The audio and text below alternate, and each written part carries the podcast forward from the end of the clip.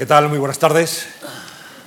Sean bienvenidos a una nueva sesión de La cuestión palpitante en la Fundación Juan Marc. Vamos a hablar en los próximos minutos de algo que seguramente es lo que define a esta sociedad en la que vivimos, la que tiene una característica, a diferencia de otras, que encuentra la globalización en una sociedad global parte de su razón de ser y también de sus eh, propias preferencias culturales, eh, de moda, políticas, artísticas. Vamos a analizar todo eso, económicas también, por supuesto.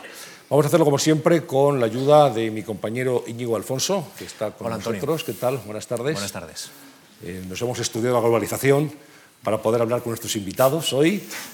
Y quiero también saludar en este comienzo de, de la sesión a los espectadores que nos están viendo en este momento a través de la página web de la Fundación Juan March, www.march.es barra directo. ¿eh? Esto es un signo también de los tiempos de la globalización.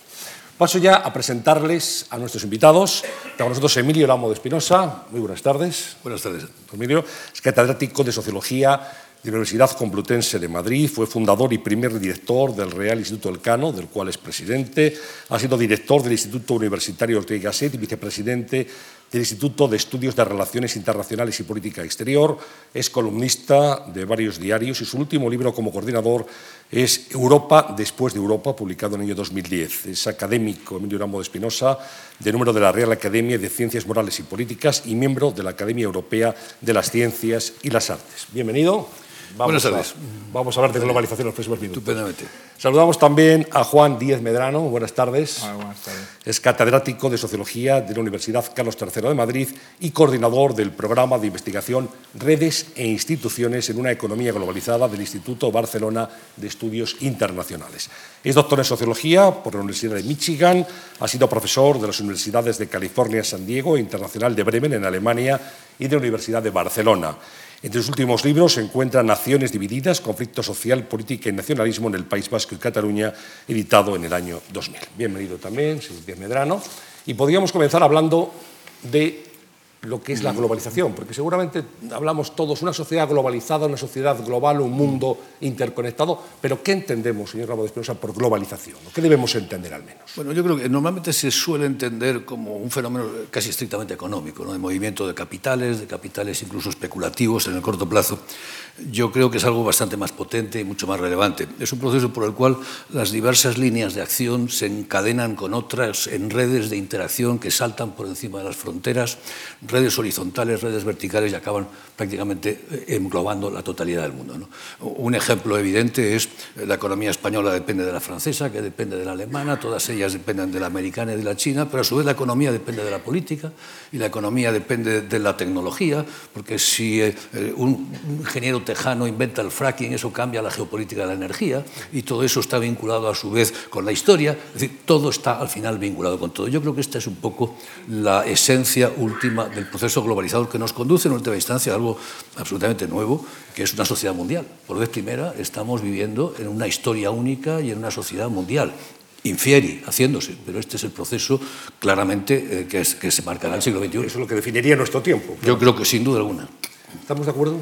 Sí, o sea, más o menos eh, yo diría que los dos, los dos conceptos fundamentales para entender la globalización es el concepto de redes, el, de, el hecho de que todo está interrelacionado, y luego en segundo lugar el cambio de escala. Es un cambio brutal de escala de todas esas redes de interacciones y de intercambios han cambiado de una escala local o nacional a una escala mundial. Y básicamente es eso. También añadiría que que a nivel institucional pues es el proceso de liberalización de los intercambios, la, libertad de movimientos de capitales, gente y productos, por otro lado la desregulación de los mercados de capitales y en tercer lugar la revolución de las comunicaciones y el transporte eh, y fundamentalmente Internet, realmente. Internet yo creo que es la, el centro, el núcleo de, de, lo que es este, este proceso histórico. Yo pondría un ejemplo, si me permite, un ejemplo que visualiza, yo creo, esta conexión global. ¿no? Si nosotros eh, pensamos en el árbol, en la división del trabajo global, mundial, que ha conducido a cualquiera de los teléfonos móviles que tenemos en el bolsillo, ¿no? Eh, lo que lo hemos comprado en una tienda, pues, lo que nos ha vendido una compañía, eh, que es, es, producto de un transporte, de un aseguramiento, de unos royalties, de unas materias primas, de un proceso de fabricación, de, todo eso, todo eso al final te da la vuelta al mundo llevamos el mundo en el bolsillo. Es decir, ha sido necesaria una coordinación de miles de líneas de acción de trabajadores de cientos de países para que yo simplemente saque mi teléfono y pueda hacer una llamada. Esto es la globalización. ¿no? Hmm. Por eso es muy difícil eh, sustraerse, evitar vivir en la sociedad global. Evidentemente, uno tiene que volverse un ermitaño, irse una, eh, perdido a, digamos, a, al monte para intentar evitar estar en la sociedad global. En estas condiciones, y aunque la pregunta eh, sea un poco ingenua, pero ¿la globalización ha mejorado el mundo en el que vivimos? ¿Ha ayudado a que la gente viva mejor, a que haya más progreso en términos generales? ¿Qué opinan, Juan? Uf, es una pregunta difícil. Yo diría que hay mucha gente que lo está pasando fatal a, a, a causa de la globalización. Creo que el impacto a nivel humano de la globalización, el, el grado de cambio que está produciendo en la sociedad, eh, deja los cambios que se produjeron en la revolución industrial como algo ínfimo y pequeño. Eh, o sea que no hay que olvidar que hay, hay, mucho sufrimiento asociado a estos cambios. Por otro lado, yo lo vivo como algo excitante, es decir, es algo espectacular los cambios que uno ha vivido en, en su propia biografía, la, la, capacidad de acceso a la información, a, a toda clase de objetos o, o vivencias eh, que, que, uno tiene hoy en día y que, que eran, no estaban a nuestro alcance hace yo simplemente 20 años realmente. Yo sería más, más optimista, claramente mucho más positivo. ¿no? Yo creo que sí, que la globalización es positiva en términos globales. Lo que pasa es que estamos en la parte donde no es tan positiva. Es decir, si analizamos un poco el proceso global, donde no ha funcionado tan bien es en el viejo G8, en los países ricos, de esos países donde está teniendo más problemas es en Europa, dentro de Europa en el área euro y dentro del área euro en el sur. Es decir, nosotros estamos justamente en aquella parte donde la globalización no ha funcionado tan bien. Pero pensemos, por ejemplo, en qué medida la, las transferencias de tecnología y la, y la, convergencia tecnológica está contribuyendo a aumentar la productividad y a eliminar eh, la pobreza en el mundo. Prácticamente se han eliminado en muchos cientos de millones de personas. Eh, es cierto que quedan todavía del orden de mil, mil y pico millones de personas pasando hambre, lo cual constituye una de las obscenidades mayores de nuestro tiempo, pero en general está aflorando una clase media mundial extraordinariamente relevante. ¿no? Y es curioso, cuando nos preguntas, hay sondeos internacionales, preguntas en países diversos, por ejemplo, ¿Cree usted que la economía de mercado y el libre comercio es bueno o es malo? Pues es sorprendente, sorprendente para nosotros que los países donde eso recibe un apoyo más masivo, y son datos que podría acreditar, es el primer lugar China, China es de los países que están en este momento más a gusto con la globalización. El segundo es Nigeria, el tercero Brasil, el cuarto la India. Los países que les va bien. ¿Cuáles son los países donde, por el contrario, el apoyo a la economía de mercado se ha reducido? En España, en Italia, en Alemania, en Europa en general. ¿no? De modo que, efectivamente, yo creo que en términos globales es positivo, pero no para todo el mundo. ¿no? La semántica nunca es inocente. Antes se hablaba de las empresas multinacionales. Se ha escrito mucho de las multinacionales y, y digamos que hay opiniones para todos los gustos. Ahora prefieren llamarse empresas globales y casi es imposible entender el mundo económico sin la globalidad, sin la globalización. Queremos de ese papel que seguramente por ahí empieza la globalización, por la economía, señor uh -huh. Medrano.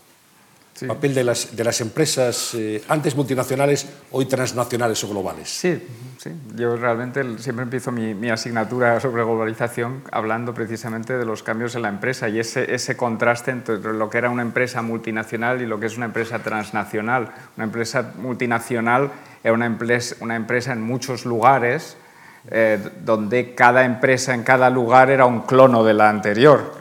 Eh, la empresa transnacional es una empresa que diversifica toda su producción y que busca el talento y distintos recursos en distintas partes del mundo y que las gestiona y coordina todas esas actividades desde un centro, normalmente lo que se suelen llamar ciudades globales, como pueden ser Nueva York, eh, Londres o Tokio.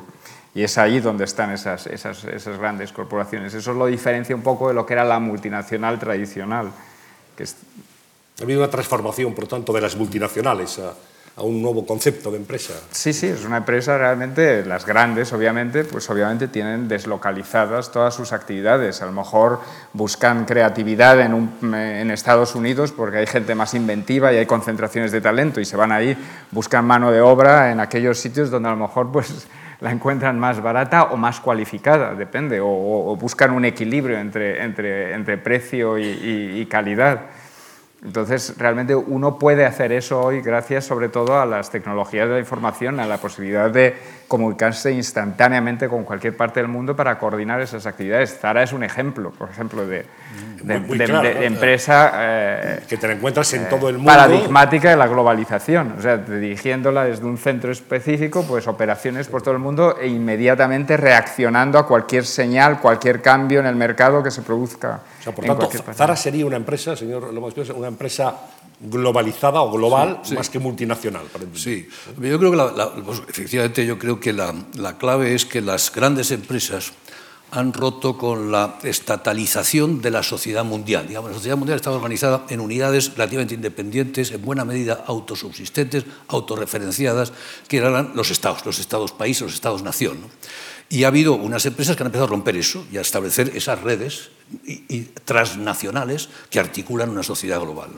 Detrás de eso tienes dos elementos. Uno, sin duda alguna, es Internet. Yo creo que la gran revolución de nuestro tiempo, uno de los elementos claves de nuestro tiempo, es Internet y las conexiones que establece en tiempo real, la posibilidad de deslocalizar el trabajo y mandarlo a un sitio u otro, etc. Pero en segundo lugar, yo creo que eso es importantísimo, por ejemplo, para Zara y para todas las empresas que fabrican mercancías, es clave. El segundo es el transporte de mercancías.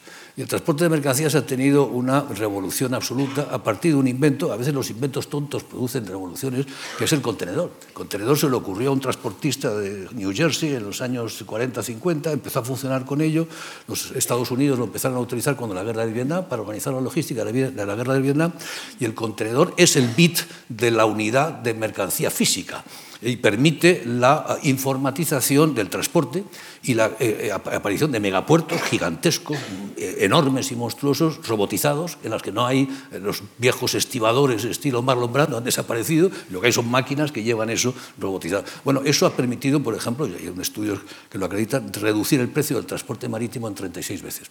Si, si China es la fábrica del mundo y lo fabrica todo, no hay más que ver los, el Made in China que llevamos en todos los aparatos nuestros, es gracias a eso. Por tanto, Internet es fundamental para el transporte de unidades de información, pero las unidades físicas, eh, la, clave es, eh, la clave es el transporte físico, el transporte real, y, ahí el bit de esa información es el contenedor. De modo que el, comercio, el comercio y el comercio marítimo es un elemento clave en el proceso de globalización, para mí clave. Eh, eh, por seguir en términos económicos, los historiadores hablan de ciclos a la hora de, analizar la, historia. Yo no sé si tenemos suficiente perspectiva para saber si la globalización ha tenido ya diferentes ciclos, pero les quiero preguntar por la incidencia de la crisis eh, financiera, que en primer lugar era financiera, que en el caso europeo ya es de deuda, que está llegando también a los países emergentes. Eh, es la primera gran crisis global que ha sufrido, eh, digamos, eh, el mundo. Esa es la primera cuestión. Y vinculada a esto, ¿va a cambiar algo el panorama de la globalización, esta, esta crisis que está viviendo todo el mundo? Hmm. Buena pregunta. Hmm. Yo, yo me atrevería a decir, vamos, yo me atrevo claramente y en mis charlas y en los textos sostengo que estamos ante un cambio, ante un cambio de ciclo histórico.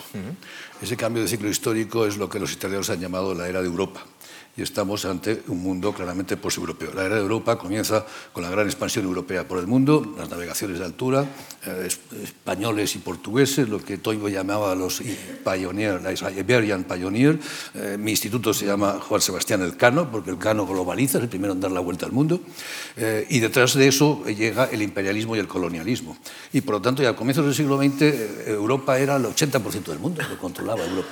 A partir de la Primera Guerra Mundial, que es una guerra civil europea y sobre todo de la segunda comienza la involución. Y en este momento estamos claramente ante una involución en el cual el peso de gravedad del mundo pues, gravita, se mueve claramente hacia, hacia Asia y hacia el Pacífico. Y en ese, en ese sentido estamos en un mundo claramente posible. Entre otras cosas, eh, por razones demográficas. Europa era el 25% de la población del mundo, es el 7%, Asia es el 60%, hay casi 10 asiáticos por cada europeo, la cosa no tiene discusión posible. ¿no? De modo que estamos entrando en un, en un mundo nuevo, en un mundo nuevo, eh, y esto es muy importante que lo, que lo entendamos los occidentales y especialmente los europeos, que somos muy pequeños, cada uno de nuestros países, todos unidos somos el 7%. 7%. Toda Europa unida sería el 7%, África es el 20%, Asia el 60%. Por lo tanto, tenemos que unirnos, ¿no? que es un poco eh, un mantra que en el Instituto Elcano repetimos una y otra y otra vez, es que hay que articular. No tenemos alternativa a construir una, una Europa unida. Y perdona este, este minuto de publicidad que me he permitido, me he permitido meter como cuña. Pero yo, volviendo a la pregunta que hiciste, es, primero, la crisis que hemos tenido del, del, del 2008 al, al, hasta ahora no, no es, es, es, un, es, el, episodio más grave de, de, de, de, pequeñas crisis que ya se iban produciendo, se produjeron primero en Asia a finales de los 90. En realidad la cosa se va repitiendo y luego respecto a los cambios que eso introduce, yo creo que sorprendentemente no ha, no ha cambiado mucho el escenario. Es decir, que y hay mucha gente que habla de que se está preparando otra nueva crisis, eh, porque realmente eh, no se sacaron lecciones de, de, la crisis anterior, no se ha avanzado nada o muy poco en, en, en la regulación de, de, los mercados financieros. Y yo no soy experto en esto, me estoy basando en lo que leo, pero por lo que mmm, esta puede que no haya sido la última gran crisis, creo que vamos a vivir bastantes así. Pero fíjate que la crisis ha abierto las tasas de, el, el, abanico de tasas de crecimiento de países ricos y de países pobres. Hasta el año 2000 aproximadamente todo el mundo crecía y decrecía casi pegado a la economía americana. Si la economía americana crecía, el mundo crecía. A partir del año 2000 se empieza a abrir. Los países ricos, los países OCDE, nosotros empezamos a crecer por debajo del 2, por debajo del 1, a decrecer incluso, y los países emergentes empiezan a crecer al 4, al 5, China al 10%. Por tanto, lo que se ha abierto es ese abanico enorme que hace que los países ricos cada vez sean comparativamente menos ricos y los países pobres sean comparativamente menos pobres. Y esto es lo que está haciendo es esta movida. Pero la crisis ha acentuado eso, ha reforzado las previsiones del Fondo Monetario para el año próximo. De nuevo, me parece que la, me parece, estoy hablando de memoria, creo que la previsión es que el mundo crecerá un 3 o 3 y pico, los países eh, desarrollados eh, poco más del 2 eh, y los países emergentes en el 4 y pico, el 5%. En China están muy preocupados porque van a bajar del 7 al 7, pero claro, porque llevan 30 años al 10 en dos dígitos. Aquí hay que tener también en perspectiva que cuando pensamos en la revolución industrial, la revolución industrial se hizo a tasas de crecimiento anual de menos del 2%. Menos, totalmente. Eh, que lo, lo, que es anómalo es lo que está ocurriendo en, en, en países en Asia como China, eh, o ocurrió también en, en, la Unión Soviética en los años 50, eh, o en España, tasas elevadísimas. Lo, de China es excepcional en cuanto a la duración en el tiempo. Pero la revolución industrial se hizo con tasas de crecimiento muy pequeñitas, muy al, estilo europeo de hoy. ¿no? Bueno, hablamos del poder, hemos hablado de la economía, otro el poder político. ¿Dónde está el poder político en una sociedad globalizada?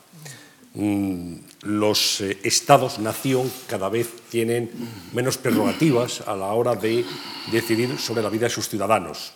Ya es Bruselas o el Banco Central Europeo o Alemania, en el caso de Europa, o Estados Unidos, o así. Al final, el G8 se reúne y todos leemos con mucha atención y seguimos lo que allí se decide, porque sabemos que nos va a afectar en nuestra vida, aunque estemos eh, en un pequeño pueblo de España.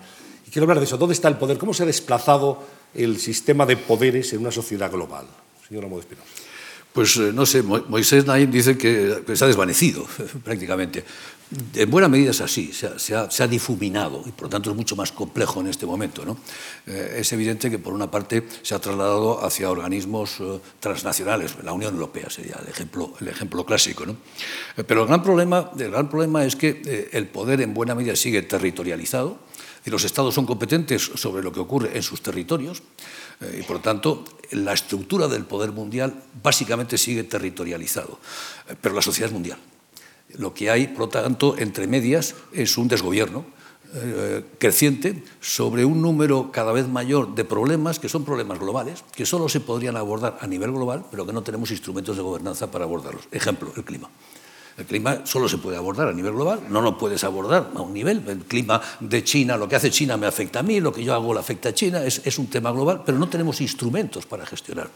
Y con lo que digo con el, con el clima pasa con las emigraciones, pasa con el terrorismo internacional, pasa con las armas de destrucción masiva y la proliferación, pasa con los virus y el riesgo de pandemias. Es decir, hay toda una agenda emergente de problemas que son problemas globales que no tenemos instrumentos, no tenemos instrumentos. Porque el G8 no sirve, ya ha habido que inventarse el G20, pero el G20 no sirve.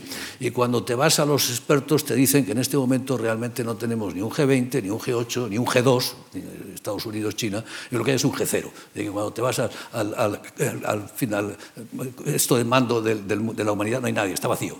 Nadie realmente gestiona los intereses globales. ¿no? Este es un poco, para mí el gran problema hoy no es que haya problemas, que siempre los ha habido, es que no tenemos instrumentos políticos para poder gestionar problemas globales. ¿No tenemos y no tendremos o podemos tenerlo? Pues yo creo que no tenemos y, y, me temo que en mucho tiempo no tendremos, porque Naciones Unidas no nos vale, está pensada para otras coyunturas y para otras circunstancias, Estados Unidos se está desentendiendo porque no quiere asumir esa responsabilidad. China no acaba de asumir la responsabilidad porque está ascendiendo pero no quiere asumirla y nos encontramos realmente en un paréntesis en que quien hacía de policía del mundo no quiere hacerlo, quien tiene necesariamente que contribuir a eso, que es China, todavía no quiere hacerlo y nos encontramos, como digo, en un, en un G0. Y no es fácil. Y no es fácil porque reformar Naciones Unidas es algo, se ha intentado varias veces y probablemente es imposible, y hacer algo, eh, digamos, eh, que complemente o que eh, solucione el problema no es nada fácil. El, mejor invento a estos efectos, sin duda, es la Unión Europea. La Unión Europea sí es un intento serio de construir una sociedad global y de administrarla poniendo en común nuestras soberanías, compartiendo soberanías y trabajando en común y generando un orden jurídico, el orden de rule of law. Es el mejor invento que se ha, que se ha hecho, pero como vemos es un invento que últimamente también pues, plantea problemas. Funciona, funciona regular, regular. Pues yo, estando en parte de acuerdo, por un lado, pensemos dónde está el poder. Pues eh, tradicionalmente se ha pensado que el poder está en Estados Unidos. Yo creo que efectivamente Estados Unidos ha perdido su hegemonía, lo reconocen ellos mismos, tampoco ellos quieren ser muy activos en el, en el ámbito internacional o tan activos como lo fueron antes. Por otro lado, el poder se ha trasladado de los estados al mundo económico y ese mundo económico, ese poder financiero económico sigue estando de alguna manera eh, centrado en Estados Unidos. Entonces, si bien es cierto que el poder de Estados Unidos eh, se ha diluido, sigue siendo el, poder más importante, es primus inter pares, digamos. Y cuanto a la segunda pregunta, pues estoy de acuerdo con Emilio. Yo, eh, el, el, problema es, eh, no creo que realmente en mucho tiempo lleguemos a, a conseguir un poder mundial que sería lo deseable y sobre todo sería lo deseable para los sectores más desfavorecidos en, en, el mundo, porque realmente el, sector corporativo empresarial eh, vive bastante bien y bastante a gusto en un mundo donde precisamente no hay un techo político. Entonces, contrariamente, lo triste es ver que, que muchos de los movimientos nacionales, nacionalistas eh, captan el apoyo de los sectores que más se beneficiarían del desarrollo de estructuras políticas a nivel mundial. Eso es lo, lo, lo triste. Eh, la verdad es que en este movimiento eh, dentro de la sociedad global, que, que, no tenemos, como hemos comentado antes, tiempo de, de inhibirnos o posibilidad de inhibirnos de ella, se, o han surgido movimientos de protesta en los 90 que tuvieron mucha fuerza, uh -huh. eh, que parecía que sí que planteaban un modelo alternativo. Hablamos eh, en Seattle, eh, Génova, de grandes manifestaciones, una gran literatura académica, Naomi Klein, Susan George, eh, y sin embargo ahora eh, es como si la sociedad global ha admitido que no hay remedio, que, que no tenemos ningún tipo de posibilidad de, de, oponernos a ella. Es que el problema es que los, los conflictos entre en esos grupos, sí. los conflictos norte y sur son muy fuertes, hay mucha desconfianza. Uh -huh. eh, en el sur no se, no se fían realmente de la gente, eh, digamos, alternativa de izquierdas que propone soluciones, que les propone pues, eh, controlar el problema del deterioro del medio ambiente o que les propone eh, luchar para mejorar sus condiciones laborales, porque hay un pasado colonial que les hace... Uh -huh obviamente no fiarse mucho y luego en segundo lugar porque ellos están, como estaba diciendo Emilio, ellos están creciendo y se están beneficiando. Entonces hay un problema norte-sur que se da incluso en la propia Europa, lo estamos viendo ahora. ¿Qué solidaridad hay entre, entre trabajadores eh, o sindicatos alemanes y sindicatos griegos? Probablemente muy escasa. Eh, entonces ese es un problema. Que, que, los conflictos en la globalización no tienen tanto que ver desde el punto de vista ideológico con el punto de vista de la identidad. Es decir, la globalización alimenta movimientos de eh, afirmación de la identidad de, un grupo, de, o digamos de un grupo de interés, o de un grupo nacional, o de un país, frente a movimientos globales muy transversales que, que tienden a diluirlos. Eh, ¿Esta sería por lo menos una dinámica para aproximarse al conflicto que hay dentro de la globalización? Yo te diría dos cosas. Uno, eh, mencionabas las grandes manifestaciones altermundialistas que hubo pues, hace 15 años, pues, en Canadá o en Italia, ¿no? tremendas, eh, detrás de las cuales había esta idea de que la globalización era una estrategia del mundo capitalista, del mundo desarrollado, del G8 en contra de los países pobres.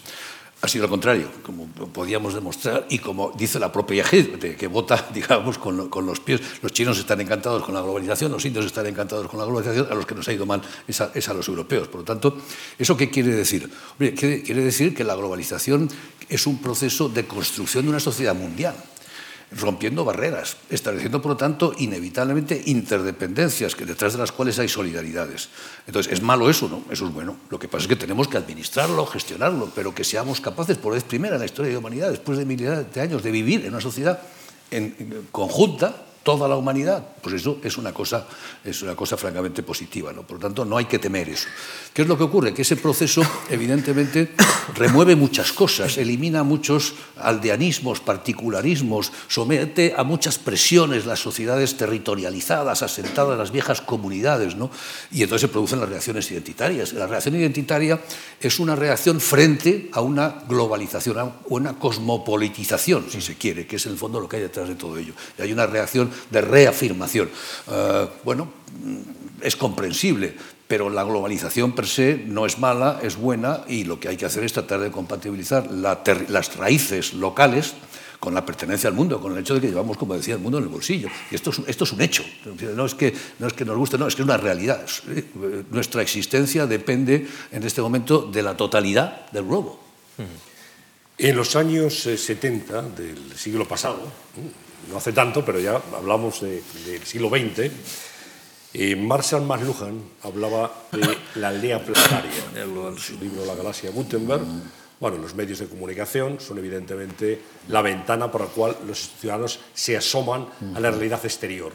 Hoy en día podemos leer la prensa de cualquier lugar del mundo, nuestra tablet, en nuestro teléfono móvil que llevamos en el bolsillo, como el señor de Espinosa, y estamos evidentemente viendo el New York Times o viendo un periódico japonés o, por supuesto, un periódico de, europeo y, teniendo constancia en directo de lo que está ocurriendo en cualquier lugar del planeta. Quiero preguntarles si esa aldea planetaria, esa aldea global ya es una realidad y si eso, señor Ramo de Espinosa, no ha bajado eh, o ha... Mm, dejado fuera el valor intrínseco de la información como tal, a la hora de investigar, por ejemplo? Bueno, son dos cosas distintas. Respondo primero a la segunda. Yo sí creo que a medida que las eh, tecnologías de la información y de la comunicación te permiten gestionar más y más información de un modo más barato, es decir, yo puedo acceder desde mi casa a bibliotecas enteras, eh, prácticamente a todos los libros que se han publicado que no tienen derechos de autor, puedo acceder desde un barato ordenador en mi casa. ¿Eso qué significa? Que cada vez la información vale menos. Lo que vale es la capacidad para discriminar la información buena de la mala, la relevante de la no relevante. Eso no es información, eso es conocimiento. El precio de la información baje, el valor del conocimiento crece. Y esto es un poco esto, es lo que estamos en este, en este momento. Lo otro que planteabas anteriormente responde al hecho de que cuando hablamos de la globalización tendemos a fijarnos solamente en las dimensiones económicas o políticas, pero detrás hay una globalización cultural poderosísima. Es decir, el mundo es hoy una coctelera de religiones, por otras partes, de lenguas, hay 6.900 lenguas desapareciendo a toda velocidad, sustituyéndose unas por otras, de hábitos, de creencias, de gastronomías, de músicas, de artes, y todo se está mezclando. Es decir, en ese sentido, esa sociedad mundial, lo que está también infieri, aflorando, es una civilización mundial, o si se quiere, una cultura mundial, en la cual las sensibilidades, el cine de Hollywood se ven en todas partes. Y dentro de poco veremos el cine no de Hollywood, sino de Bollywood, y nos divertirá también. De hecho, ya está, están llegando algunos productos del cine de Bollywood, o el cine chino, y es fantástico, etc. Es decir, que hay, hay una mezcla hay una mezcla, en fin, que hay mucho debate en qué medida, eh, comentábamos anteriormente Juan y yo, en qué medida eso implica una coca-colización del mundo, una homogenización del mundo, o por el contrario, por ejemplo, como decía Huntington, un renacer de viejas civilizaciones y un conflicto de civilizaciones. Yo creo que entre las dos cosas lo que hay es una especie de gazpacho civilizatorio, eh, se mezcla todo eh, al removerlo, ¿no? y se está mezclando. Y esto es un poco, pero hay una globalización cultural poderosísima, que está detrás de la emergencia de esa sociedad mundial, con sensibilidades compartidas, con música que se oye en todo el mundo, por ejemplo. No, esto es de los aspectos más, más interesantes de la globalización y claro, atados como estamos por, por, por nuestros constreñimientos económicos, tendemos a, a, focalizarnos sobre la economía o la política, pero en realidad nos olvidamos de lo que está ocurriendo a nivel cultural, que es espectacular. También diría que la aldea global sigue distintos ritmos según los ámbitos. Si pensamos en la música, pues sí, hablamos, pues podemos hablar cada vez más de una aldea global. Si hablamos de, de cine, posiblemente también cada vez más. Cuando hablábamos del New York Times, y, la información ya sería yo más escéptico, es decir, que incluso encuestas que se han hecho en Europa y que preguntan a la gente con qué frecuencia lee prensa extranjera, pues te encuentras que es muy poquita gente la que aprovecha esas oportunidades, incluso en las televisiones que tenemos en casa y donde llegamos, podemos ver CNN y podemos ver otras cadenas, es poca gente la que utiliza esas oportunidades. Al revés, yo diría que muchas veces eh, la globalización de la información y el acceso a la información en cualquier lado puede crear efectos contradictorios de localización cultural de los individuos, de, de, aldeas muy locales. Por ejemplo, os doy un ejemplo. Yo cuando fui a Estados Unidos en los años 80, pues eh, tenía muy poco acceso a prensa, a prensa española. Eh, y entonces pues me convertí en un asiduo lector del New York Times. Cuando ya fui a San Diego, ya existía Internet. En Internet podía acceder y leer el país, el mundo, lo que me diera la gana. De repente empecé a leer solo el país y el mundo, me olvidé del New York Times. Entonces, ¿qué pasa? Muchas poblaciones de, inmigrantes hoy en día tienen esa posibilidad de vivir en su propia casa, pero en otro país del mundo, con lo cual se produce este efecto contradictorio al revés, pues se pueden producir procesos de indigenización dentro de la inmigración. Uno puede vivir en casa a 100.000 kilómetros de, de, de, su casa de verdad. Y gracias a IKEA puede tener su casa exactamente igual que la de su país de origen. Exacto, además. Exactamente y gracias, igual. Y gracias a Zara vestir igual. Sí. Y, y, gracias a Internet pues puede comunicarse con la webcam, con su familia, con todos sus amigos en casa. Y con lo cual no necesita realmente el contacto con la sociedad donde está. Aunque Pero, hay estudios que muestran que normalmente la gente que, que, que está que se compromete a mantener lazos fuera también es la gente más activa a nivel local. Si, si bebemos lo mismo, tenemos las casas iguales con los mismos felpudos ¿eh? y además vestimos igual, porque evidentemente no ya solamente Zara, cualquier tienda de ropa europea está en todos los lugares, etc. Vamos a las mismas películas. vemos las mismas películas, escuchamos la misma música, no estamos yendo hacia una sociedad uniforme o uniformizada.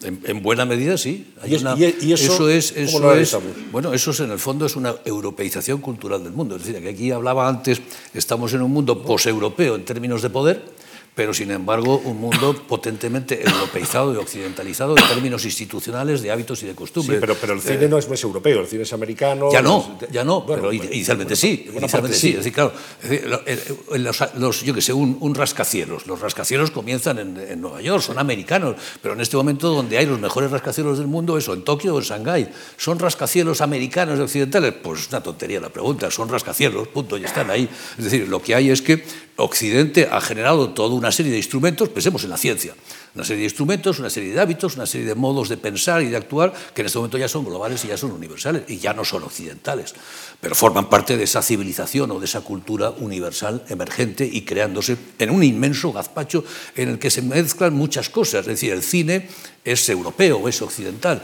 pero los contenidos que transmite el cine chino o el cine africano ya no lo son, es otra cosa distinta. ¿no? Por lo tanto, ahí lo que ha habido es una mezcla, es una hibridación, y en el, fondo el mundo está en una enorme en la que probablemente lo más dominante es Occidente, los productos occidentales, pero debajo de lo cual hay muchas cosas eh, y removiéndose muchas cosas. Y en ese sentido sí estaría parcialmente de acuerdo con Huntington cuando hablaba del renacer de viejas civilizaciones permitido por las nuevas tecnologías, que es algo a lo que Juan aludía anteriormente. Es decir, las lenguas, hay 6.900 lenguas, están desapareciendo a toda velocidad, pero gracias a Internet los pequeños cientos de hablantes de una lengua se pueden comunicar. Y gracias a Internet a lo mejor la desaparición, el cementerio de lenguas en que se ha convertido el mundo puede frenarse, porque Internet les permite comunicar a esos cientos de personas, pocos miles, que están en diversos sitios. Es decir, la, las cosas son muy complicadas, no son, no son lineales, ¿no? Pero, pero el proceso sí que creo que es un proceso básicamente de, de homogenización. ¿Estamos de acuerdo? Sí, en parte, porque por, por, un lado sí, efectivamente hay uniformización, no hay más que ver cómo nos vestimos y seguramente nos vestimos de manera muy parecida a como se vestirían en cualquier otro lugar del mundo hoy en día. Y posiblemente no era así en los años 50. Yo hay, hay veces que intento dar ese salto en el tiempo y ver cómo se sentía un francés cuando venía aquí a España y veía a la gente vestida de otra manera, ¿no?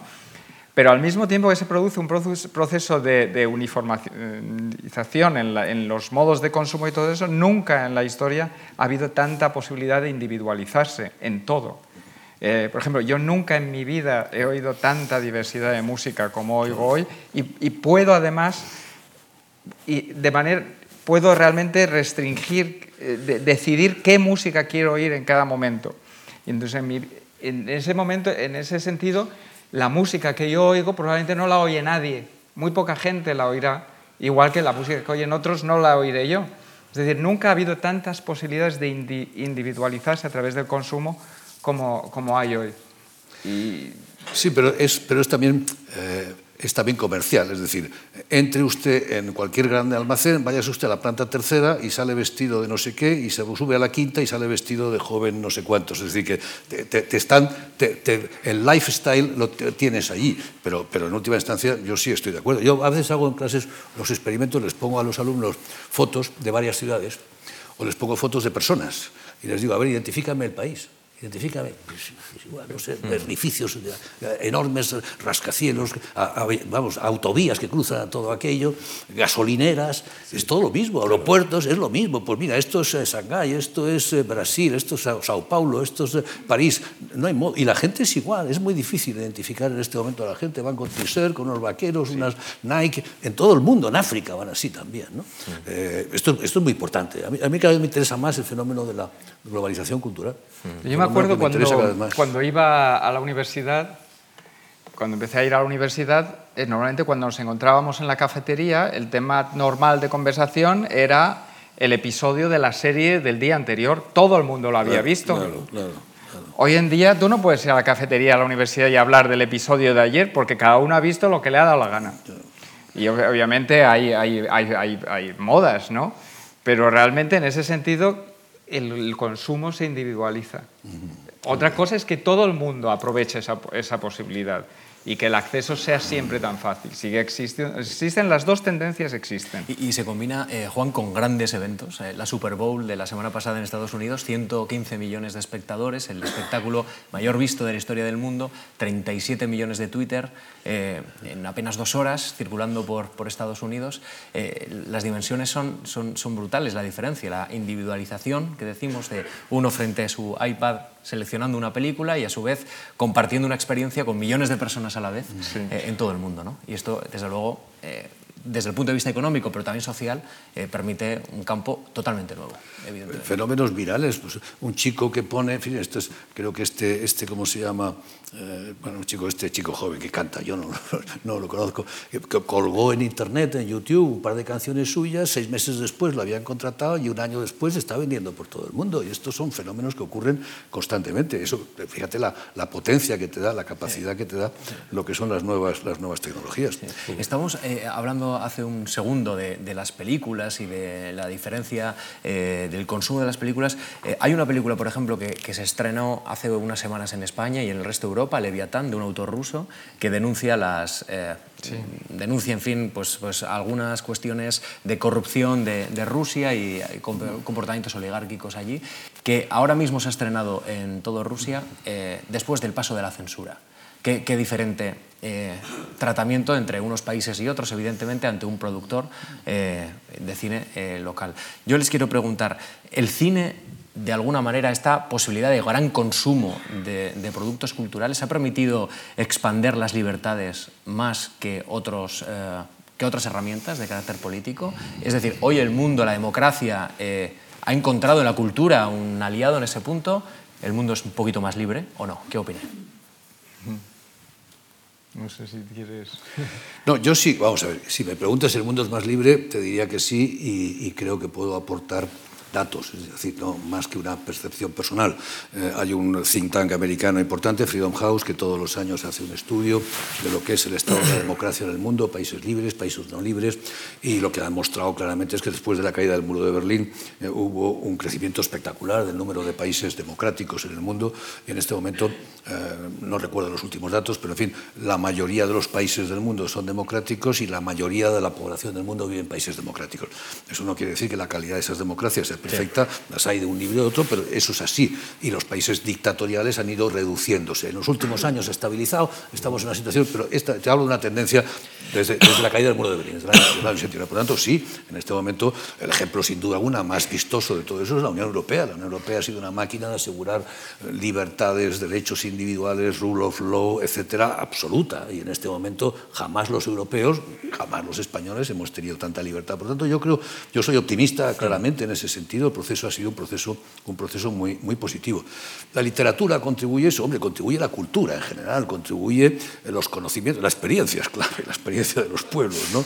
Eh, contribuye sobre todo, yo creo, la arquitectura institucional. Yo creo que al final eh, fíjate, es curioso porque los economistas y los sociólogos nos llevamos bastante mal en general, nos llevamos bastante mal, eh, bueno, sobre todo porque los economistas no nos consideran nada, ¿no? Eh, no sé si con razón o sin razón, pero ese es, ese es el hecho. No ¿Y, ustedes a ellos? No, no, mucho más, mucho más. Es, totalmente asimétrico, totalmente asimétrico.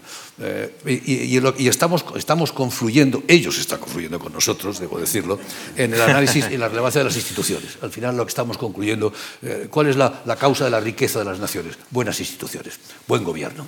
Eh, la clave de todo ello es una calidad institucional. Y la democracia es eficiente porque precisamente tiende a garantizar eh, instituciones eficientes también. Eh, entonces el tema de las instituciones es un tema clave. Para mí sería, sería la clave. Y, a la hora de, por ejemplo, de contribuir al desarrollo en el mundo, lo más importante no es tanto, bueno, que si hay necesidades es evidente, ¿no? ayudarlo, pero lo fundamental es construir buenas instituciones. Esta es la, clave. Si no tienes buenas instituciones, lo que tienes es corrupción, ineficiencia, desastre, caos. ¿no? La clave es eh, buen gobierno y buenas instituciones. Sí, yo en ese sentido diría que la cultura no contribuye tanto a la difusión de, la libertad y de, los valores democráticos a lo largo del mundo como lo hace el propio, primero, la difusión de otro tipo de información, el movimiento de la gente y también el aumento de riqueza. Es decir, que cuando las sociedades aumentan su riqueza, inmediatamente quieren más libertad. De hecho, ese es el gran dilema respecto a China. Si, si, la clase media tendrá la fuerza suficiente en algún momento antes de que se hayan desmoronado todos los sistemas de estado de bienestar del resto del mundo. Porque es importante que se desarrolle esa clase media y que pida libertad y que pida al, mismo, al mismo, tiempo eh, derechos laborales eh, y derechos eh, salariales que permitan que, que, no vayamos hundiéndonos el resto del mundo. Quería preguntar precisamente por el papel de la globalización y de Internet en la liberalización de determinados países que han vivido en regímenes dictatoriales. Hemos visto mm. las revoluciones muy interesantes, todas que se han producido en, en los últimos años, en países del, del, Magreb, países que eh, en otros lugares también han vivido bajo regímenes eh, totalitarios y ya es imposible ponerle puertas al campo y se ha visto cómo se vive en libertad y qué es lo que ocurre al otro lado. Ya no vale el, censurar, ya no se puede poner un filtro para que la gente no vea una realidad distinta a la que tiene. Y eso seguramente está contribuyendo como un catalizador hacia el ansia de libertad de muchos pueblos. Esto es tema tuyo. No, no, no, no sé, pero pienso que, Internet eh, es una tecnología más avanzada que contribuye a eso, pero que ya con tecnologías mucho menos avanzadas como era la simple radio, ya se consiguió cambiar muchas cosas en el, en el este de Europa, es decir, Radio, radio Free Europe, la, la, la radio libre europea, eh, las emisiones por satélite desde Alemania y de otros países limítrofes al, este contribuyeron mucho a, desarrollar eh, la movilización popular en países como Hungría, Alemania Democrática, etc. Entonces, Internet, si, si acaso, lo hace más fácil, aunque claramente choca contra la resistencia de países que, Hablabas antes del cine. China todavía controla anualmente el número de películas de Hollywood y los títulos que pueden entrar. Obviamente, yo estoy seguro los jóvenes deben seguramente rodean ese sistema y acceden, pero la gran mayoría de la población probablemente no. Yo, yo, creo que, vamos a yo creo que Internet es un instrumento potentísimo para organizar la protesta, pero no es tan bueno para organizar propuestas explico la, explico la, diferencia, ¿no? la diferencia que, es, que yo creo que es importante. ¿no? Eh, cuando yo era joven y queríamos organizar una manifestación, teníamos la, vietnamita, había que darle vueltas, cogías los panfletos, tenías que distribuirlo, eso era muy peligroso y muy pesado y además llevaba mucho tiempo. Hoy coges un ordenador, tecleas a las, eh, el día 20 en la Puerta del Sol a las 18 horas y se acabó, y eso circula, y se pone a circular y ya, ya, has convocado la manifestación. Por lo tanto, eh, como instrumento para organizar mecanismos de protesta, Internet es un instrumento potentísimo y se pone en manifiesto en el Egipto, en la Plaza del Maidán, en, en Ucrania, en todas partes, en todas partes, aquí aquí en el 15, aquí en el 15 Pero si pretendes usar eso para organizar una propuesta, por lo tanto, para articular fórmulas alternativas, formular un, proyecto de un partido político, un programa, eso ya es mucho más complicado. 140, ¿cuántos son? Los caracteres, 140. caracteres, no, no da para mucho. Eh, necesitas organizar el debate, el debate tienes que montarlo cara a cara. El mecanismo ya se deteriora. Yo creo que lo que ha ocurrido en España es una prueba de esto. Es decir, en España toda esa enorme indignación que afloró como consecuencia de muchas cosas que no necesito relatar, pues todas las, sabemos, toda esa enorme indignación popular se manifestó en una protesta que se manifestó en el 15M y posteriormente y que en este momento ha sido, digamos, eh, capturada, en el mejor sentido, organizada, gestionada por un partido político que es Podemos. ¿no? Pero transformar eso en propuesta es una enorme dificultad y Podemos está teniendo una seria dificultad porque lo que tiene detrás son muchas negaciones, muchos nos, muchas indignaciones, pero no tiene una unidad de proyecto. Y eso es lo que es en este momento lo más difícil. Eh, y esa es un poco la limitación, la limitación de, Internet, que para, para organizar la protesta es fantástico, un flash lo montas en un momento, eh, pero para, para discutir, proponer, organizar es más complicado más complicado. Estamos radiografiando en apenas una hora un fenómeno tan complejo como la globalización. Y nos queda un, punto que queremos eh, hacer mención. Eh, parece, por lo menos por lo que estamos viendo, que una de las grandes eh, o grandes focos de tensión ahora mismo en el mundo es la búsqueda de los recursos naturales. asegurarse el agua, asegurarse los recursos energéticos. ¿Es este uno de, uno de los elementos de choque de la globalización? La búsqueda de la energía, asegurarse la energía para el futuro sea cual sea, claro, porque hablamos con el fracking que ha roto otra vez el tablero, de cierta forma, así que... La energía y todos los recursos naturales necesarios, es decir, un mundo eh, anteriormente había mil millones de personas desarrolladas. En este momento tenemos del orden de tres mil y pico y sigue creciendo a ritmos del 10%. China y la India, 1.300 millones, 1.100 millones, son gigantescas aspiradoras de recursos de todo tipo. Cuando te vas a ver, China es el principal demandante mundial de casi todo, de hierro, de cemento, de huevos, de soja, de carne, de, aire, de agua, de lo que quiera. Lo necesita en, cantidad, en cantidades ingentes. Por lo tanto, estamos entrando en ese sentido en escenarios y en mundos, como se dice frecuentemente, neomaltusianos, en los cuales la demanda de productos naturales y de commodities, etcétera, eh, crece mucho más rápidamente de lo que lo está haciendo la oferta, salvo que se produzcan irrupciones tecnológicas como la que acabas de mencionar, que es el fracking, que lo cambia todo y, invierte el proceso. Pero eso ocurre o no, o no ocurre. en ese sentido, eh, el gran problema del mundo es efectivamente cómo administramos, cómo administramos los recursos naturales en el medio plazo. En el largo plazo podemos considerarlos infinitos, pero en el medio plazo no, cómo los administramos y cómo los distribuimos. Y hay unas pugnas muy fuertes por controlar ese acceso y asegurarse el suministro. China ha comprado África en buena medida, está montando una armada oceánica para asegurarse las rutas del suministro, está montando bases militares en todo el Índico para asegurarse el, abastecimiento a esas armadas oceánicas, eh, un poco lo mismo que Estados Unidos, o lo mismo que, el Reino Unido hizo durante la época del Imperio. Pero eso es, eso es inevitable. Por lo tanto, sí, yo creo que este es uno, cuando hablaba antes de la falta de gobernanza global, uno de los temas centrales de esta falta de gobernanza global es en general el control de la gestión de los recursos naturales y muy específicamente, por supuesto, del gas y del, y del petróleo, que es uno de los temas claves de la geoestrategia pues, desde hace 100 años prácticamente. ¿no?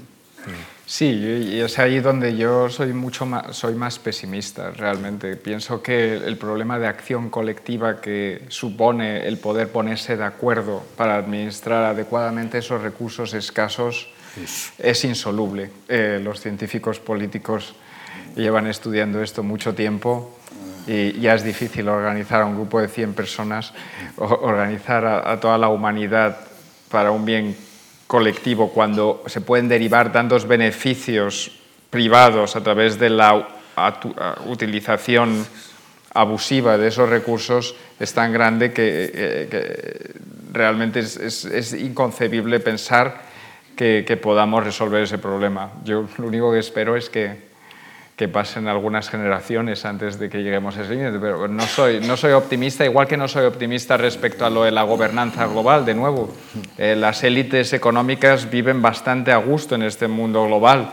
Eh, los medios populares les es más difícil, pero son muchos y poner de acuerdo a millones de personas, eh, por ejemplo, los, sindicatos hindúes han estado luchando contra sindicatos de, de, Europa y todo eso durante, en las rondas en, la, en las rondas de, de Doha de, la negociación de acuerdos comerciales, pues no se ponen de acuerdo porque obviamente ellos quieren utilizar sus recursos, quieren hacer lo que Europa hizo durante la revolución industrial y los otros les están diciendo que paren y dicen, ¿por qué vamos a parar? Queremos ser tan ricos como vosotros. Muy bien, pues llegados a este punto vamos a escuchar las preguntas que han llegado hasta nuestra página web de algunas personas interesadas en, el debate de la globalización y que han dejado sus propuestas sin igual forma. Sí. Eh, Ana Tarrés pregunta cuál es eh, la posición, cómo perciben a España en el mundo global. Dado que usted preside el Instituto Elcano, creo que, que, es un análisis especialmente. habría que diferenciar, ¿no? porque no hay una percepción global, habría percepciones regionales, por lo menos. Eh, España lleva jugando papeles importantes desde hace mucho tiempo en Europa y es un socio y un partner y es escuchado. Eh, no es el de los primeros, es el cuarto, el quinto, dependiendo, pero está en esa posición. Eh, claro, en momentos de bienestar económico mejor, en momentos de malestar económico como es ahora y por tanto endeudados, pues, pues con una voz menos firme, pero juega un papel. Juega un papel en esta zona del Mediterráneo, en el Magreb, por lo tanto es un, es un país muy relevante a efectos de Marruecos y de Argelia. Juega un papel histórico también muy relevante en América Latina, ahora menos, porque hay otras fuerzas entrando, entre otras China, por ejemplo, pero, pero sigue jugando un papel muy relevante. No ha jugado papel en Asia, prácticamente nunca, no lo tiene y empieza a tener algo en el África subsahariana como consecuencia de toda una serie de cosas. De hecho, nosotros en el Decano estamos insistiendo mucho en que aprendamos a mirar al sur. Hemos publicado un documento que se llama así, miremos al sur, miremos a África, que lo tenemos al lado. España es el único país europeo con fronteras en África. Este sería un poco, un poco el papel. Eh, bueno, por lo tanto, ¿qué papel, resumiendo, eh, nosotros tenemos un trabajo estadístico, cuantitativo, en el que tratamos de medir la posición de los diversos países en el mundo, en el exterior, la posición exterior de los países. España está en el lugar 11, eh, que es un lugar muy razonable, muy digno del mundo, de todos los países del mundo. Por lo tanto, esta sería más o menos nuestra posición, ¿no? que es una posición de cierto peso y de cierta, de cierta relevancia. No sé si Juan quiere añadir. No, Emilio es el experto en esto, no, Está de acuerdo. sí, sí. En, este mismo ámbito, parece que nuestros espectadores, oyentes, invitados eh, coinciden. Eh, Juan Gómez se está preguntando cómo eh, se puede percibir y cómo puede ser la evolución del español en esta guerra cultural, si me permiten la mm. expresión que estamos viviendo, porque parece que la lengua franca de la globalización es evidentemente el inglés, el chino también lo hablan muchísimos millones de, de habitantes del mundo pero el español, ¿qué, efecto, qué progresión puede tener? Pues eh, vamos a ver. Eh, eh, nosotros no competimos ni con el inglés, el inglés es la lengua franca del mundo de todos los efectos, en el mundo de la ciencia, en el mundo de la economía. Tampoco competimos con el chino, que no es una lengua internacional, que es una lengua local. El español es la primera lengua internacional del mundo. Esto es fundamental. Es una lengua de las más habladas del mundo, después del chino, la segunda, y, más que, y, más que, el inglés. ¿no? En este momento la posición del español es muy buena y de hecho la globalización le está favoreciendo. Eh, así como al francés no, el francés está teniendo serias dificultades, el español está progresando, ha progresado muchísimo en Europa, donde no se estudiaba, eh, lo, claro, el español tiene futuro como segunda, como segunda lengua o como primera lengua extranjera, por así decirlo. Está teniendo un gran éxito en Europa en este momento y tiene, hay dos espacios en los que se va a jugar claramente el futuro del español en el mundo. El primero, el más importante, es Estados Unidos. Estados Unidos tiene 50, 60 millones de hispanos, de esos pues un 80, 60%, 70% hablan español, se mantienen, muchos de ellos son bilingües. El futuro del español en los Estados Unidos marcará el futuro del español en el mundo. Repito, Estados Unidos es ya prácticamente de facto un país bilingüe. Tú lo conoces, has vivido ahí, yo también. En todas partes te encontrarás con que los impresos están en castellano, te atienden en todas partes. Tú puedes vivir en Estados Unidos prácticamente utilizando, utilizando el español. ¿no? Eh, ¿Qué pasará con el español? Bueno, por lo demás, la principal lengua que los estudiantes americanos estudian, la principal lengua extranjera, es el español también, porque les, les es muy útil. Por tanto, eh, estamos en un buen momento pero en fin, hay riesgos, hay riesgos porque eh, siempre ha sido Estados Unidos un cementerio de lenguas, las segundas y las terceras generaciones pierden las lenguas de origen, se pasan al inglés, total que no sabemos bien. El otro escenario, esto me llevaría, me llevaría es un tema que me, me divierte mucho, me interesa mucho, porque como decía antes, me interesan los temas de globalización cultural. El otro escenario es África. África es, importante porque África va a tener un crecimiento demográfico espectacular, eso va a potenciar mucho el francés, que es muy potente en África, va a potenciar mucho el portugués, que también tiene presencia importante en África, en, África. El español no tiene presencia, y por lo tanto probablemente en los próximos 30 o 40 años el francés y el portugués van a tener un, impulso potente, y con eso sí competimos. No competimos con el inglés, pero sí competimos con eso. Por lo tanto, yo diría, en el corto plazo lo que hagamos, tenemos que jugarnos todas en Estados Unidos y en el plazo medio-largo África subsahariana es una gran, es una gran baza para nosotros. Juan. Yo lo que veo es... estos temas me ponen un poquito nervioso porque no me, gusta a veces el, tono de nacionalismo lingüístico que, se, que se lee en los medios.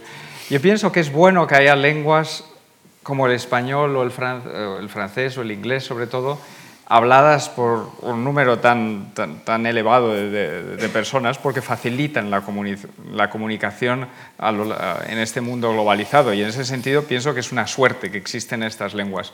Por otro lado, pienso que no es bueno caer en la autocomplacencia o, o enarbolar la bandera de la difusión de una lengua como el español o como fuera otra Pienso que realmente, hay especialmente en el mundo de habla español, hay que ser conscientes de la importancia de hablar eh, inglés, que es la lengua franca. Y en ese sentido, hay veces que los medios distorsionan un poco eh, las dos cosas. Está bien que haya mucha gente y el español es un idioma, eh, la producción cultural en español es, es espectacular de manera histórica y tal, pero hay que saber que en el mundo actual eh, el inglés es la lengua que se utiliza en la ciencia, es el idioma de la, de, eh, la economía y que es muy importante, sin olvidarse el español, eh, poner el énfasis sobre el inglés. y además porque, para aquellos que, porque eso redunda también en beneficios económicos para aquellos que, que, que conocen ese idioma. Bien, estamos llegando ya al final de, de esta sesión y les plantearía una última cuestión que tiene que ver con una cara y una cruz de la globalización. La cara, lo positivo, es el acceso inmediato al conocimiento. Estamos en la Fundación Juan Marc, ustedes son investigadores, nuestro público es un público interesado en la cultura, podemos acceder, lo decía antes el señor Amado Espinosa, inmediatamente a cualquier tratado, cualquier libro, cualquier estudio, cualquier tesis. Pero la cruz, digamos, está en la brecha digital, en la brecha eh, que hace que muchos países no tengan el acceso a Internet, a ese conocimiento, a esa ventana abierta a la globalización, a la cultura y a la vida en este momento. Entonces, eh, ahí tenemos que avanzar bastante, me imagino, porque antes eh, hemos hablado de desigualdades económicas, una pregunta que hacía Íñigo, pero hay también desigualdades que tienen que ver con las tecnologías y, por tanto, el acceso a la, a la formación, al conocimiento. Yo no lo he estudiado, pero mi impresión es lo importante es la brecha, por así decirlo, o las dificultades para acceder a la educación y, por lo tanto, para jugar en, un terreno de igualdad de oportunidades. Esta es la clave. ¿no? Las dificultades para acceder a la educación en el mundo subdesarrollado, el mundo son enormes, son enormes. Entre otras cosas, pues no hay escuelas, pues no hay nada. Y en ese sentido, creo que Internet reduce la brecha en lugar de abrirla. Es decir, eh, en África en este momento, con un ordenador que no es gran coste, o un teléfono y conexión eh, movido por energía solar, tienes acceso a todo. Eh, y eso es mucho más fácil que montar una escuela o una universidad. En ese sentido, es cierto que hay una brecha digital, es evidente, pero me mm, sospecho, sospecho, no sé si Juan estará de acuerdo conmigo, sospecho que, que, las nuevas tecnologías reducen la brecha del acceso a la educación en lugar de, en lugar de abrirlo. ¿no? En ese sentido sería positivo, estoy diciendo que creo que es positivo. ¿Usted lo ve igual, señor Medrano? No, es, es, es, evidente que en la, en la sociedad actual el acceso a la educación en medios digitales es imprescindible para, para, el éxito económico y para la movilidad social. Y en ese sentido, en la medida en que haya diferencias de acceso, pues, pues eso puede llevar a aumentar las desigualdades. Y ocurre igual, como estaba hablando antes, en el acceso a idiomas. Realmente hay los dos elementos idiomas extranjeros eh, eh, y, acceso a la tecnología digital son fundamentales en el mundo actual y efectivamente hay que... Lo, que es increíble es, es, que incluso en sociedades con muy pocos recursos, yo estaba en Camerún hace ya muchos años, los esfuerzos inauditos que hacen los jóvenes para tener acceso a esa tecnología y lo bien que se adaptan a, buscar las maneras de, conseguir pues, telefonía gratis, acceso a Internet gratis, como sea. Es decir, que el movimiento desde abajo es tan brutal que, que yo no estoy seguro de que la, brecha digital sea algo tan importante a 20 años vista como, como otro tipo de...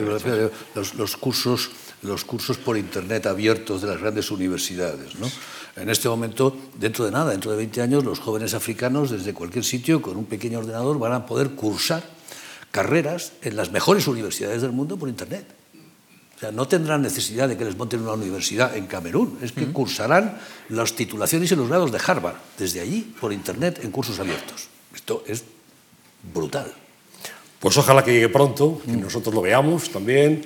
Juan Díaz Medrano, muchísimas gracias. Y Miguel Lobo de Espinosa, un placer. Gracias. aquí. Querido Alfonso, hasta la próxima. Somos 300, no sé, más o menos, pero multiplicado por el efecto de la sociedad global. Ahora nos estarán viendo y nos podrán ver claro. en cualquier continente a la hora que quieran el público que quiera. Esto queda, Solo tiene que saber el castellano. Esto queda en Internet, queda en los archivos de la Fundación Juan Mar. Somos parte de la sociedad global. Y ha sido transmitido también eh, en streaming eh, para todos aquellos que han querido unirse desde cualquier lugar del mundo. Gracias. Gracias a ti. Gracias también a todos ustedes. Esperemos que haya sido útil esta radiografía, esta aproximación a un fenómeno tan de nuestro tiempo que tanto nos define como es la sociedad global, la globalización. Muchas gracias y buenas tardes a todos. Oh.